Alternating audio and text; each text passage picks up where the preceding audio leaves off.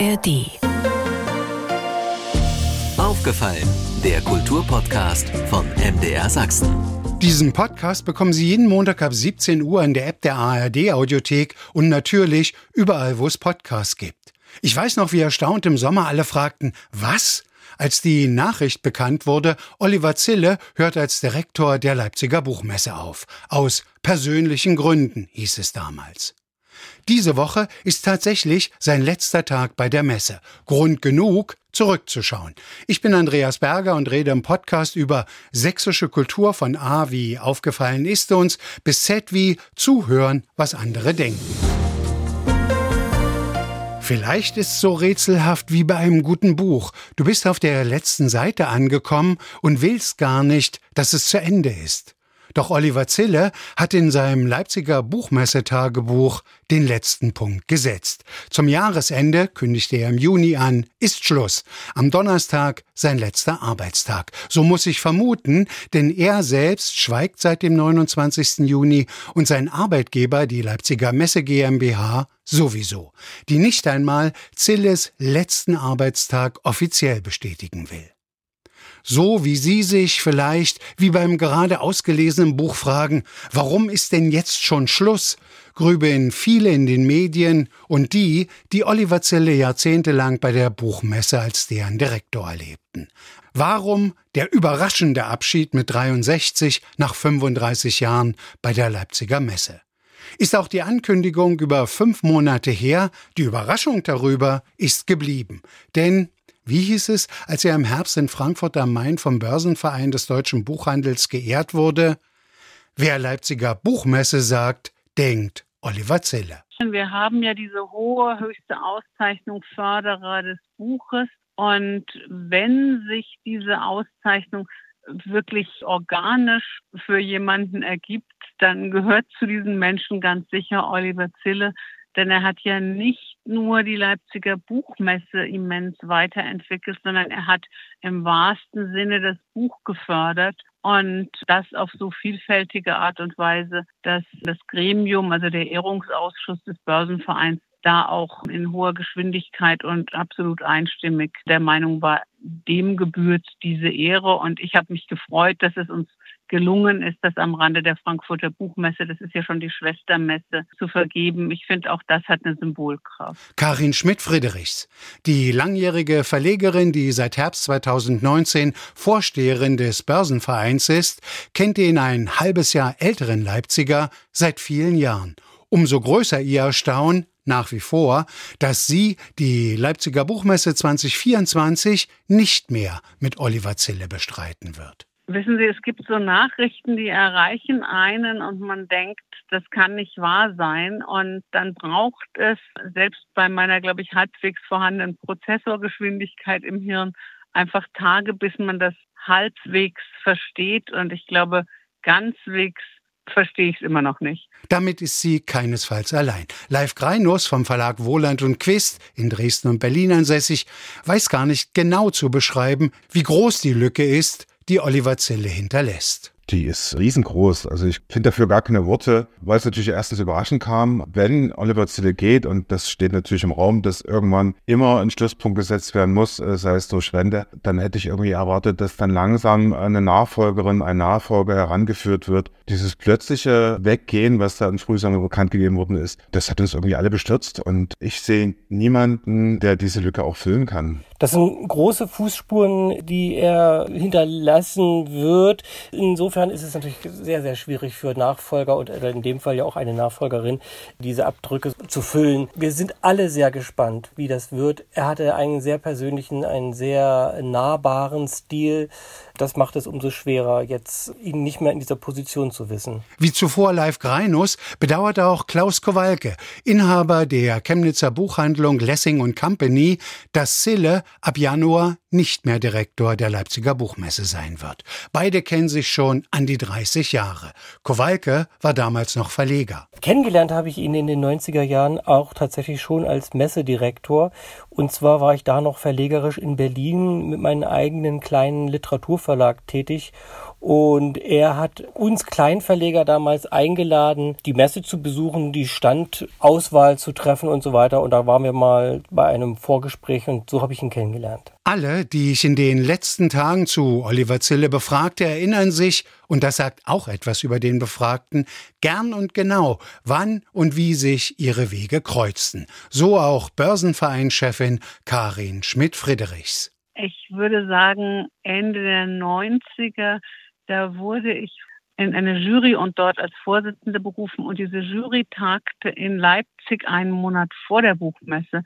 Und Oliver Zille ließ es sich nicht nehmen, dieser Jury begeistert und enthusiastisch nachgetaner Arbeit Leipzig zu zeigen. Und ich habe selten jemanden erlebt, der so für seine Stadt brannte. Und ehrlich gesagt hat es mich sofort angesteckt. Auch Zillis rundum Buch Begeisterungsbacillus. Im Bücherfrühling in Leipzig besonders ansteckend, aber absolut heilsam für alle, die gern lesen.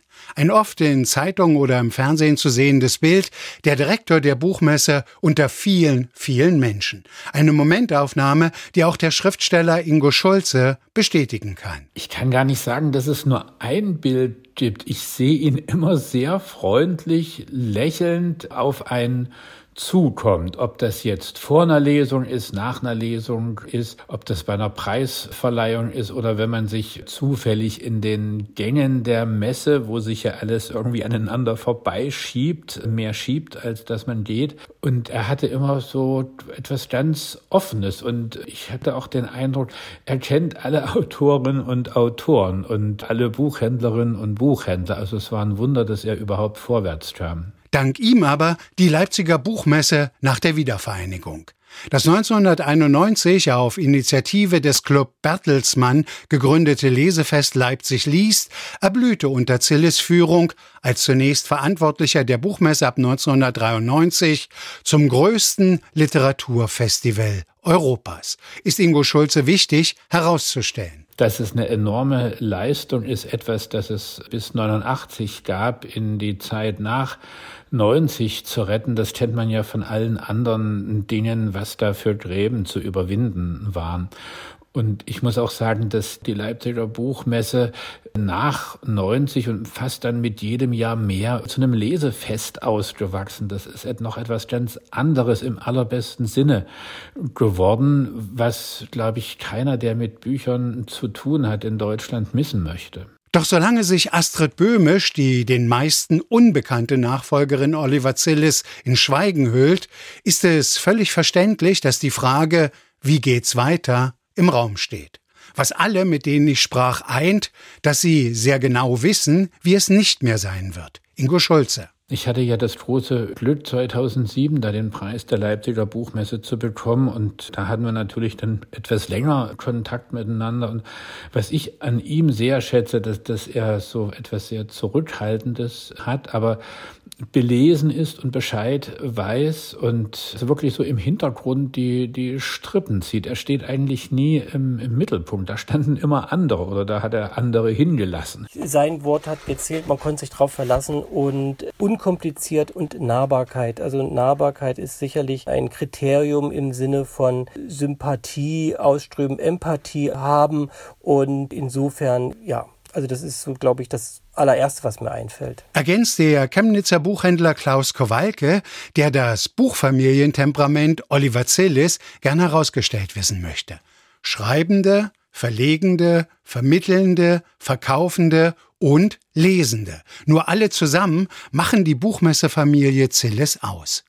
Und wie riesig war die Freude in diesem Frühjahr, dass sich alle nach drei Corona-bedingt ausgefallenen Messen endlich in Leipzig zur traditionellen Bücherschau wieder treffen konnten, beobachtete nicht nur Live Kreinus. Diese wahnsinnig erfüllende Buchmesse im Frühjahr, die wirklich alle Erwartungen übertroffen hat, dass dann wirklich so viele Menschen dort auf der Buchmesse waren, dass das Buch so gefeiert worden ist. Das war fantastisch. Und wir haben einen strahlenden Oliver Zille erlebt und wussten offensichtlich ganz wenig von den Konflikten, die da schon länger bestanden haben müssen. Äh, sonst wäre es nicht zu so einem fundamentalen Einschnitt gekommen. Wer Oliver Zille ein bisschen näher kennt, und ich tue das jetzt schon seit vielen, vielen Jahren, der weiß, dass Oliver Zille so ein dermaßen leidenschaftlicher Buchmessenmensch ist, der alles tut für diese Leipziger Buchmesse. Und wenn der sagt, jetzt ist Schluss, ich gehe und das vor der Zeit, dann ist da irgendwas im Argen. Und das war für uns alle wahnsinnig überraschend. Allerdings, was im Argen ist?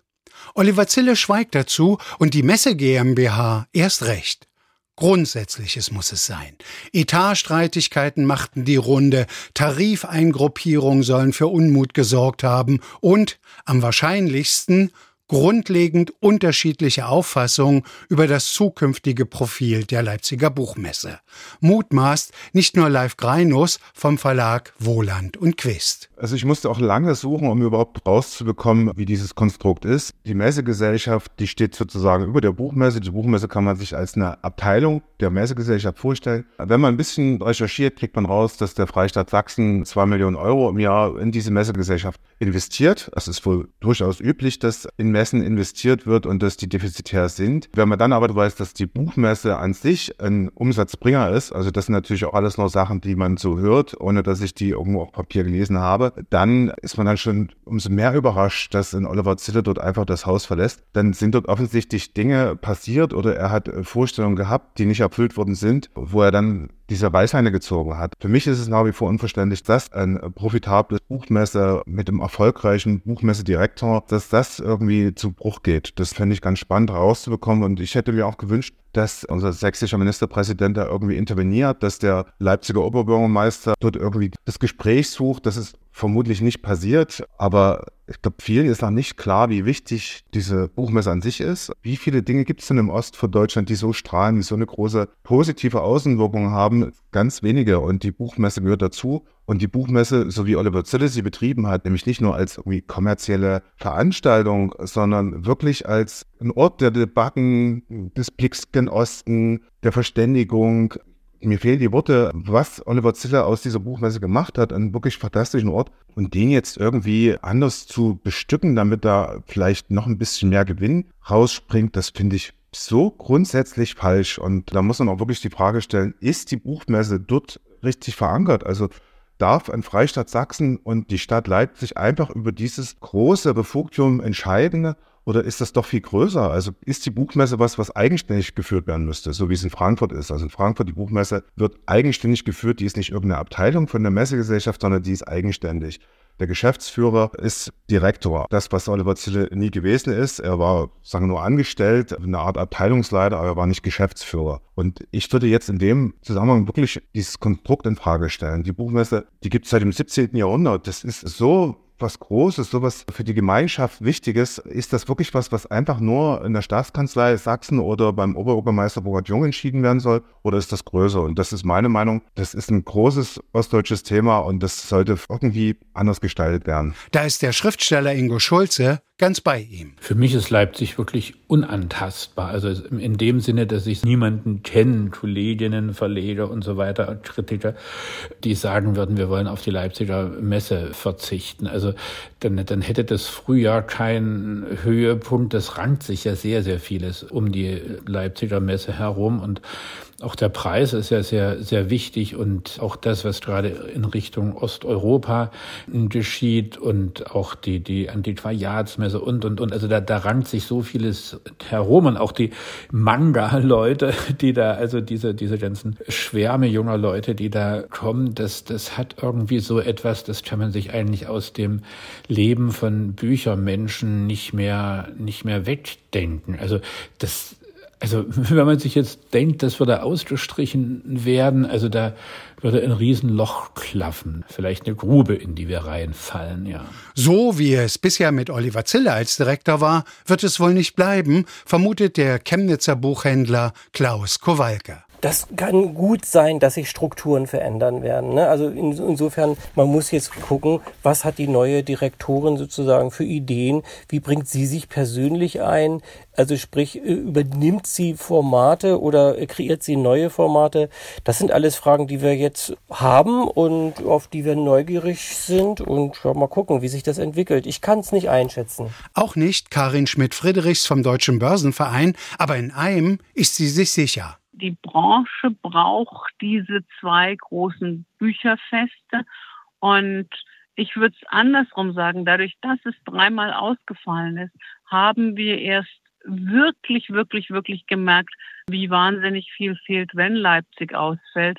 Und jeder Mensch, der im Frühjahr in Leipzig war und die strahlenden Gesichter gesehen hat und die dicht gedrängten Gänge und die Buchbegeisterung gespürt hat, es würde mich sehr wundern, wenn Menschen, die das erlebt haben, daran zweifeln, ob das wichtig ist. Also für mich steht das ganz klar fest, dass die Branche diese beiden Messen braucht, dass das Buch die AutorInnen das brauchen und ich, ich kann mir eine Buchbranche ohne diese beiden Messen nicht vorstellen. 30 Jahre prägte Oliver Zille mit seinem Team den Leipziger Bücherfrühling.